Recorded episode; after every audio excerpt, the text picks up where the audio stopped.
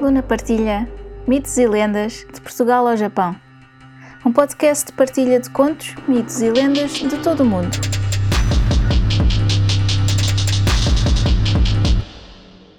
Uma nota antes de começar. Todos os contos, mitos ou lendas têm versões ou variações. Esta versão que vou contar é só uma das muitas que foram passadas de geração em geração. Pode não ser a versão que conhecem, mas espero que gostem.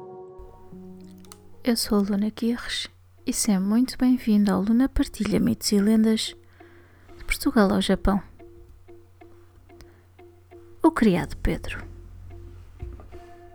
Havia uma vez um padre, rico abade de uma boa freguesia, que tivera uns poucos criados Pedros e com todos se dera muito mal. Jurou, pois, que, por mais anos que vivesse, Nunca mais tomaria ao seu serviço ninguém com esse nome. Não porque o nome fosse mau, mas pelo mal que se dera com os outros, criara-lhe aversão. Ora, a pessoa encarregada de lhe procurar serviçal na saída do último, por mais que procurasse, ou talvez para se não incomodar a procurar muito, encontrou um rapaz chamado Pedro e disse-lhe que ia servir o abade mas que havia de mudar o nome, ficando a chamar-se José. Por desgraça, o pobre rapaz era realmente um Pedro das malas artes.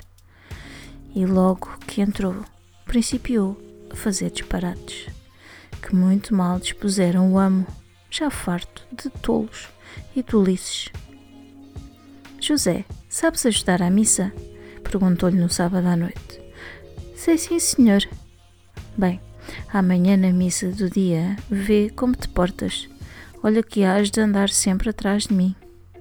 No dia seguinte, à missa, o rapaz pôs-se atrás do patrão e para onde ia, ia também. De maneira que o padre se não podia mexer, não fazendo senão atrapalhá-lo.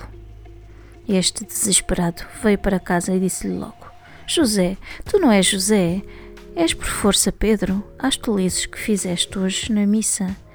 Tu não vias que me não deixavas mexer. Devias andar bastante afastado de mim.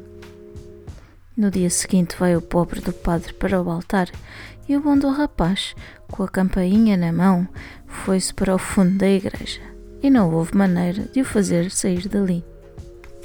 O padre estava fulo e não sabia se não gritar-lhe que era Pedro pois todos que tivera com esse nome eram assim muito parvos.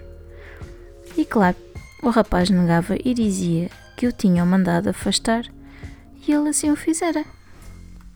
Oh, pateta, não é muito longe nem muito perto, assim à distância daquela vara de tocar os bois. O que há de fazer o moço no dia seguinte? Pega na vara, espeta-a nas costas do padre e pôs-se a andar atrás dele, de modo que mais parecia a sua sombra. Estava o amo cada vez mais furioso, gritando para o rapaz que ele era Pedro, nem podia ser outra coisa. Um dia tinha para jantar uma quantidade de colegas e perguntou ao rapaz se sabia cozinhar. Pedro disse logo que sim, mas o amo, sempre desconfiado, foi dizendo: O melhor é matar-se uma galinha que isso é coisa que por si mesma se faz. E não mexas naquela travessa que tem veneno para os ratos. Eram os ovos moles, mas como sabia que o rapaz era guloso, foi-lhe dizendo assim. O moço foi à capoeira buscar uma galinha, meteu-a na cozinha, onde acenderam um grande lume, pôs-lhe um alguidar com água e uma faca ao pé, e foi para a casa de jantar onde viu os ovos moles, muito moles e apetitosos. Não pôde resistir. Apesar de imaginar que era veneno, provou um bocadinho, achou doce e enfiou a travessa toda para o estômago. Agora o vereis, começou a gritar que estava envenenado, fazendo tamanha berraria que alvoraçou a terra. Chega o abado com os amigos. Chama que chama pelo criado mas resposta nenhuma obteve e só ouviu gritos e lamentos que mais o intrigavam. Vai à cozinha e vê a galinha viva aos saltos, ao pé do lume, com o alguidar e a faca no meio do chão. Procura o doce e encontra-lhe o sítio. Corre à sala e vê tudo, cheio de gente, que vinha saber o que acontecera ao rapaz, que não se ouvia senão gritar que estava envenenado com o remédio dos ratos. Não podendo mais, vai ao quarto do moço e encontra-o fingindo-se de morto. Salta cá para fora, porque tu não és José e aquele veneno não mata os Pedros. Senhor Abate, então não estou morto, porque me chamo Pedro. Não estás, mas vais sair já para o meio da rua, porque não fazes senão as neiras. Então, o jantar já está pronto. Eu, antes de morrer, levei a galinha para o pé do lume, pus-lhe a faca e alguidar, a água e panela ao pé, para ela se fazer por si mesma, como o senhor meu amo disse. Acho que deve estar contente comigo.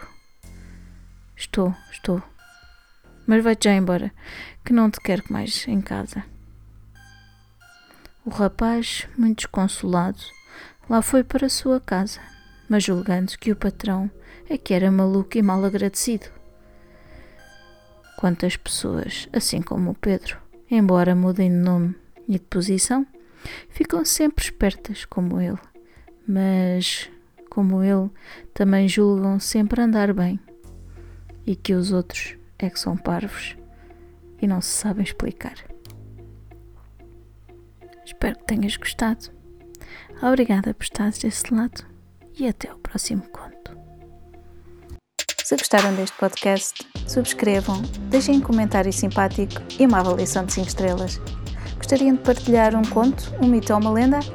Enviem para o e-mail mitoselendas.lunaquirres.com Descubram mais no Instagram Luna Partilha. Podem apoiar este podcast através do PayPal ou comprar um café. Vejam os links na descrição. Muito obrigada e até ao próximo conto.